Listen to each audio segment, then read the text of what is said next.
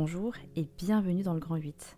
Je suis Samantha Avaro, coach professionnel certifié et spécialiste des changements de voix. Avec le Grand 8, j'ai envie de vous aider à ne plus simplement rêver votre quotidien, mais à devenir pleinement acteur de votre vie.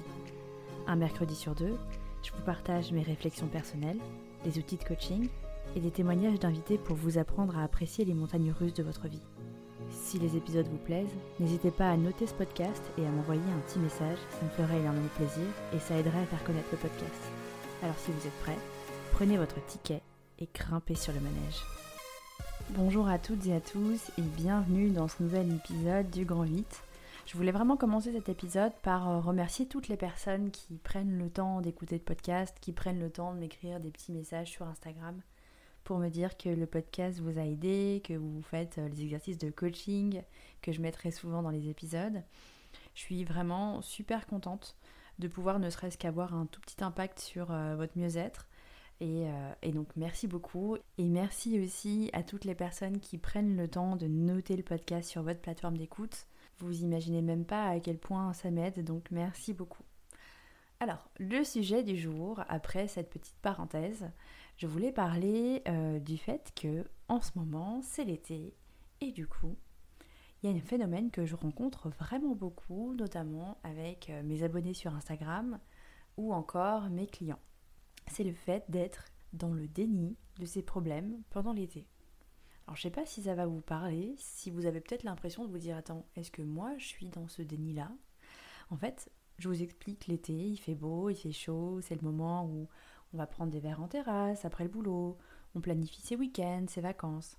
En fait, on va tout simplement échapper à notre routine. Et du coup, très souvent, on fait l'autruche sur nos problèmes, on fait l'autruche sur notre mal-être, et on se convainc presque que c'est pas si horrible que ça, notamment au boulot. Et on va se dire des choses comme notre responsable n'est pas si toxique que ça, et qu'au contraire, il ou elle est même plutôt sympa en ce moment, on va oublier ce pourquoi on s'est un peu plaint toute l'année, euh, ce pourquoi on a été mal toute l'année, et la boule au ventre est finalement même presque un peu moins présente, voire plus du tout. Et ça c'est chouette, c'est même super chouette, parce que déjà, on a besoin de moments de décompression, on a besoin d'avoir des moments où on va pas être vraiment dans cet état anxieux permanent. Donc ça c'est vraiment très cool. Mais on va pas se mentir aussi, c'est aussi une période de l'année euh, qui est très sympa pour s'évader de son quotidien. Et donc, c'est comme si on soulevait le tapis, qu'on balayait un petit peu la poussière dessous, ni vu ni connu. C'est comme se dire, bah, si je le vois pas, ça n'existe pas, qu'on transformerait en euh, euh, si j'y pense pas pour le moment, ça n'existe plus. Alors oui, c'est vrai, sur le moment, on va mieux. On se sent plus léger, sauf que le problème, c'est que très souvent, il y a un retour du bâton qui peut être hyper violent. Je vous explique pourquoi on a tous tendance à faire ça. Euh, moi, la première, hein, évidemment. Donc, si c'est votre cas, culpabilisez pas, pas de panique aussi. Euh, l'important, c'est déjà d'en prendre conscience pour éviter justement le rebond négatif de la rentrée.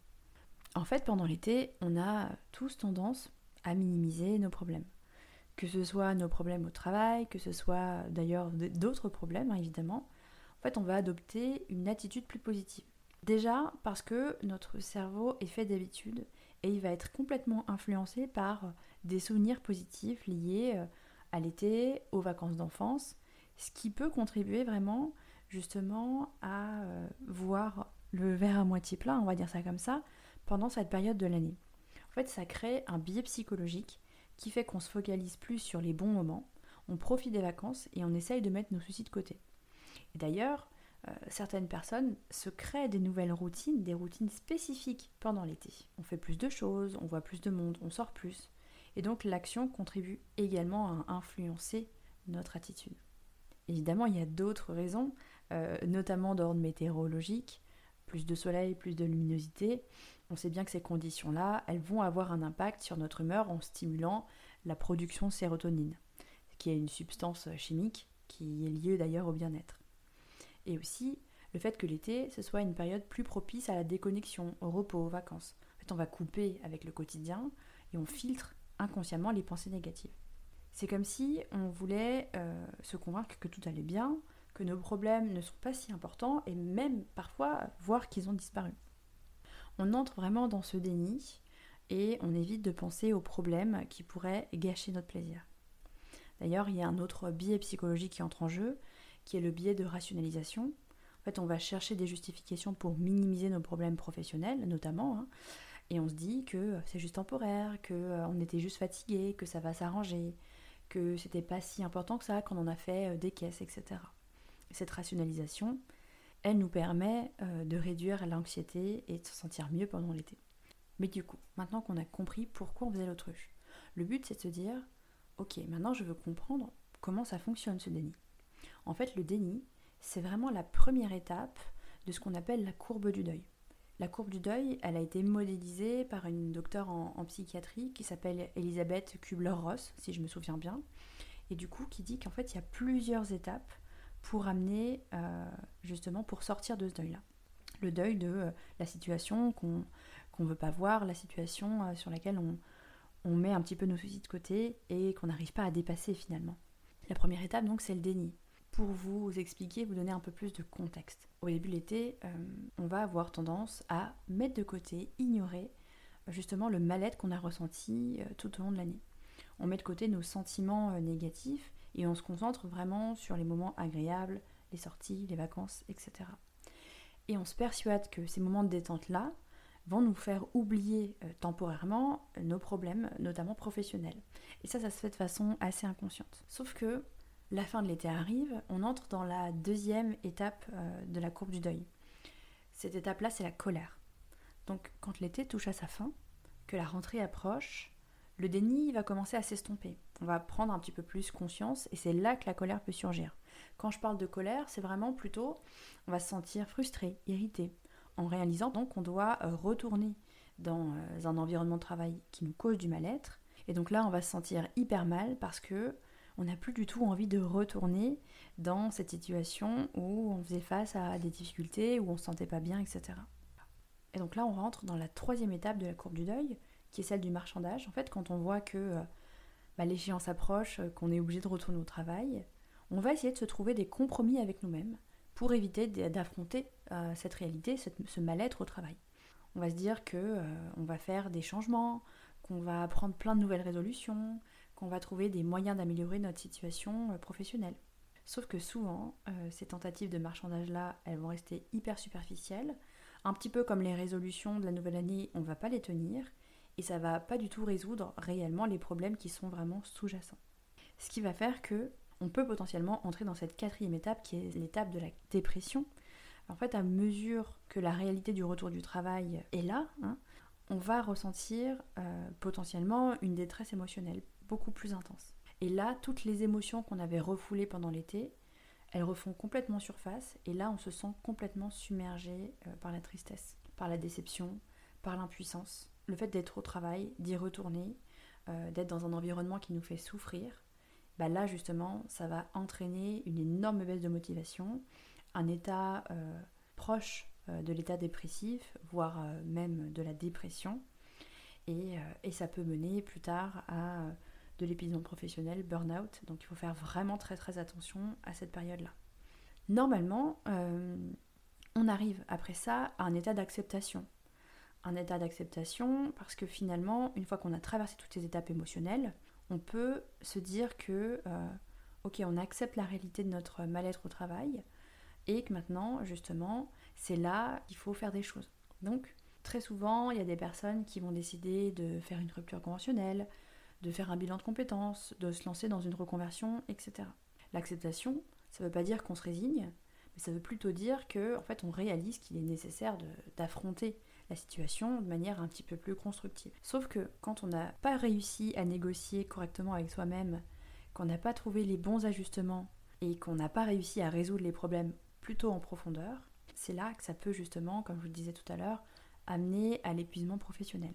Quand vous essayez de marchander, vous cherchez des solutions souvent temporaires, un petit peu des pansements sur des plaies qui sont un petit peu trop importantes, et du coup, les compromis pour atténuer les problèmes euh, qui vous affectent au travail ne sont pas suffisants. Et donc si cette stratégie elle fonctionne pas, bah en fait finalement on ne s'est pas attaqué aux vraies raisons du problème et c'est là que justement on va pas vraiment changer la situation de manière positive.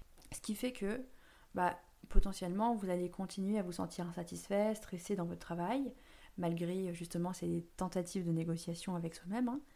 Et ça peut entraîner une accumulation de stress, de la frustration, de la déception et euh, progressivement conduire au burn-out. Et donc il faut vraiment faire très très attention hein, parce que euh, si vous commencez à vous sentir toujours euh, épuisé émotionnellement, vous êtes fatigué physiquement, vous avez une sorte de détachement ou de cynisme envers votre travail, que vous êtes complètement à plat finalement, faites attention et essayez de prendre un petit peu de recul, faire le point sur la situation parce que vous êtes potentiellement en, pré-burnout. Donc si la situation ne parvient pas à, résoudre les problèmes plus fondamentaux au travail et à améliorer votre bien-être, là je pense qu'il va vraiment être important d'envisager d'autres options.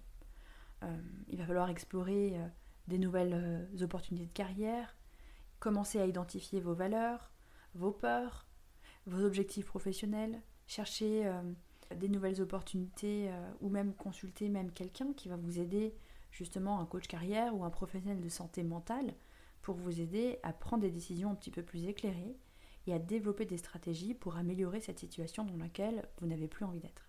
Il va être vraiment très très important de prendre ces signes d'épuisement professionnel au sérieux et de rechercher du soutien, le soutien dont vous avez vraiment besoin pour préserver votre santé mentale, votre santé physique et votre bien-être. Parce que euh, on sait à quel point le burn-out peut avoir des conséquences très très dramatiques euh, quand il n'est pas euh, pris à temps. C'était le petit disclaimer parce que euh, justement j'ai l'habitude de voir des personnes qui sont en, en post-épuisement professionnel et je sais à quel point c'est compliqué après de reprendre pied, donc vraiment faites attention à vous de ce côté-là. Dans ce contexte-là, accepter la situation, ça signifie surtout de reconnaître qu'il est vraiment nécessaire de prendre des mesures beaucoup plus significatives pour trouver un environnement de travail qui va vous convenir mieux et qui va favoriser vraiment votre épanouissement professionnel et votre équilibre de vie. Donc lorsque septembre arrive et qu'on reprend justement sa routine de travail, bah, les biais psychologiques qui faisaient qu'on euh, était un petit peu en déni, ils vont perdre de leur emprise. Comme je vous disais, la réalité, va prendre le dessus et les problèmes auxquels on a échappé euh, un petit peu l'été vont refaire surface. Là, on réalise que nos soucis, bah, ils n'ont pas disparu et qu'il est temps de les affronter. Cette prise de conscience-là, elle va être particulièrement difficile à gérer quand on a passé des, semaines finalement à ignorer les problèmes et à se convaincre qu'ils n'étaient pas si importants que ça. Et le retour à la réalité, il va être parfois déconcertant et provoquer aussi une détresse psychologique. Donc vraiment faites attention à ça.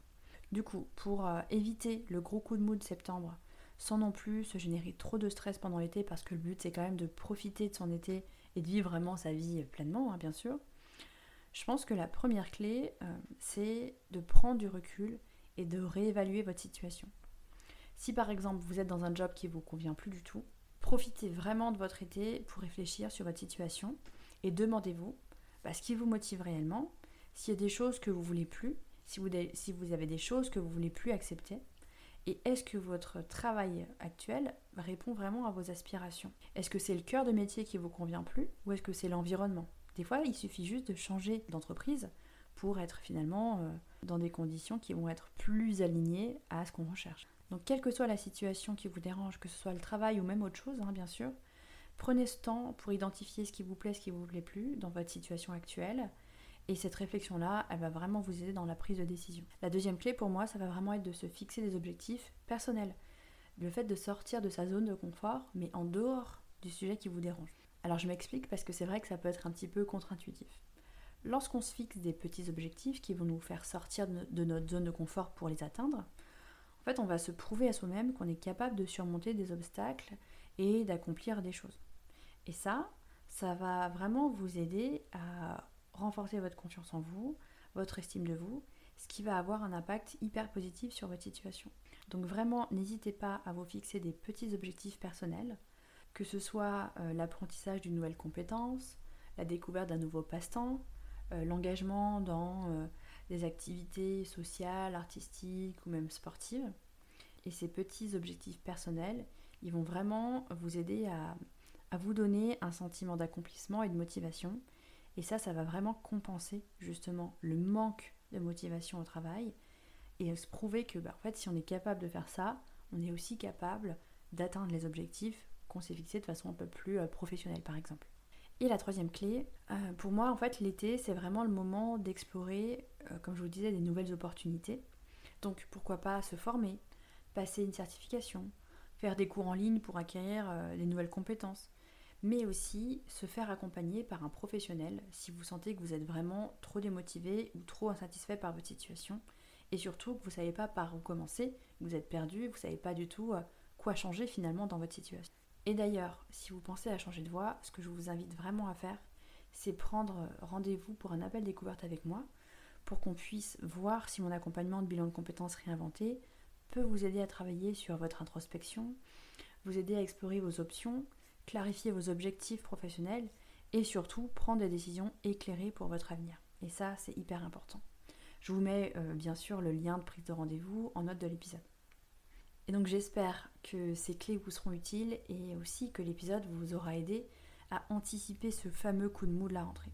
Bien sûr, si l'épisode vous a plu, encore une fois, n'hésitez pas à noter ce podcast sur la plateforme d'écoute de votre choix et à partager euh, aussi votre écoute en story, ça me ferait énormément plaisir et ça aiderait à faire connaître le podcast. Et nous, on se retrouve dans deux semaines pour un nouvel épisode du Grand 8.